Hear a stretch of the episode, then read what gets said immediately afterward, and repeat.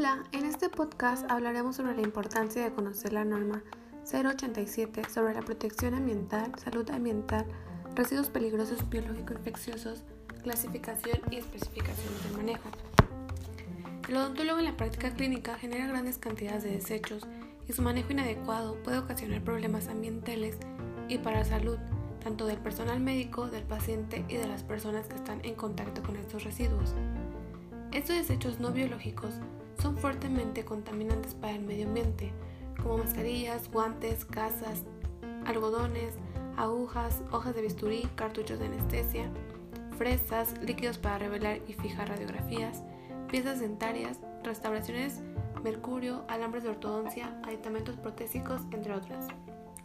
Estos residuos son aquellos materiales generados durante los servicios de atención médica que contienen agentes biológico-infecciosos en México, las regulaciones señaladas en la norma 087 están dirigidas a proteger el medio ambiente y la salud de la población en general. Esta norma marca de manera puntual el adecuado manejo del RPBI, que consiste en identificar, separar, envasar, almacenar, el acopio, recolección, transporte, tratamiento y disposición final. El objetivo primordial de esta fue proteger el personal de salud de los riesgos relacionados con el manejo de estos residuos, proteger el medio ambiente y a la población que pudiera estar en contacto con esos residuos dentro y fuera de las instituciones de atención médica. La basura odontológica debe ser reconocida como potencialmente peligrosa para la salud y para el medio ambiente. Por ello, el odontólogo debe garantizar el adecuado manejo de los residuos del consultorio dental y evitar la posible diseminación de enfermedades y sustancias tóxicas. Es importante que los profesionales de la salud bucal consideren a todos los pacientes sin excepción como potencialmente infecciosos. La Secretaría de Salud establece que tanto el odontólogo como el estudiante de odontología, el técnico y todo el personal auxiliar debe cumplir con todas las medidas marcadas sobre el manejo del RPBI. Es indispensable el cumplimiento de estas normas de bioseguridad en la práctica odontológica. a nivel de formación, profesional y nivel profesional. Los residuos peligrosos biológico-infecciosos son la sangre en forma líquida, tejidos y órganos extirpados durante cirugías, y los residuos no anatómicos son aquellos materiales de curación impregnados con sangre o cualquier fluido corporal y los objetos punzocortantes. Los residuos sólidos, como punzocortantes, no anatómicos y patológicos, son los de mayor interés en la práctica odontológica por su capacidad de causar alguna infección. Todo, establecimiento de salud está obligado a cumplir con fases específicas del manejo de los residuos como la correcta identificación de los mismos RPBI o residuos no anatómicos. El primer paso es identificar los residuos. En estas vamos a clasificarlos de acuerdo a su origen, estado físico y manejo partiendo de la necesidad de etiquetar utilizando un código de color y desechar de distinta manera la basura odontológica según su grado de peligrosidad y otras particularidades. Para el envasado de materiales punzocortantes se utilizarán recipientes rígidos rotulados con la leyenda residuos peligrosos punzocortantes infecciosos.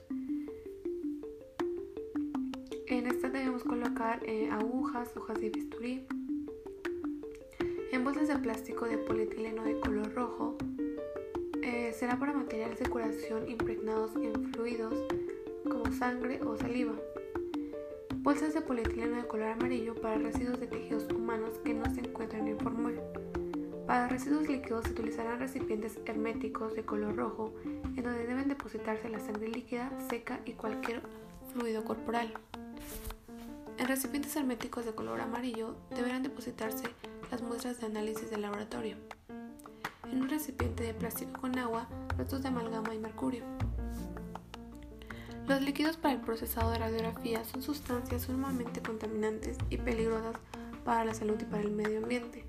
Por este motivo es que estos líquidos bajo ninguna circunstancia deben ser eliminados por el desagüe. Por el contrario, deben ser conservados en recipientes o galones, mismos que serán recolectados por una empresa de desechos industriales.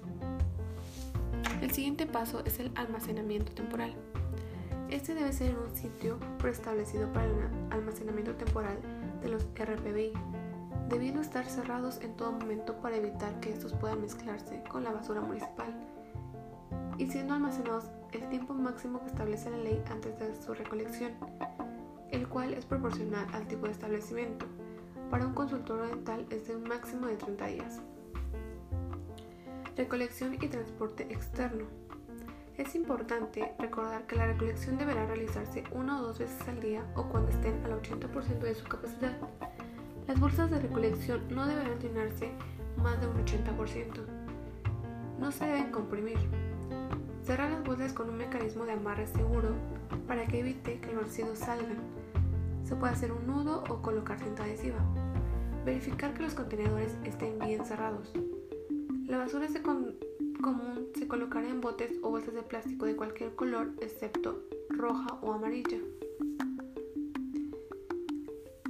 Por último, la disposición final.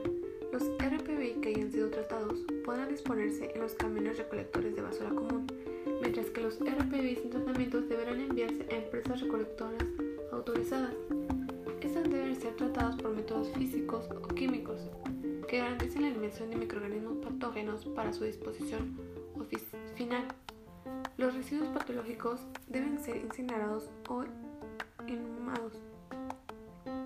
Bien, ahora que conocemos los lineamientos de esta norma, podemos decir que es necesario aprender cómo se lleva a cabo el manejo adecuado de estos residuos, ya que presentan un riesgo de salud para la población fuera y dentro de las instituciones.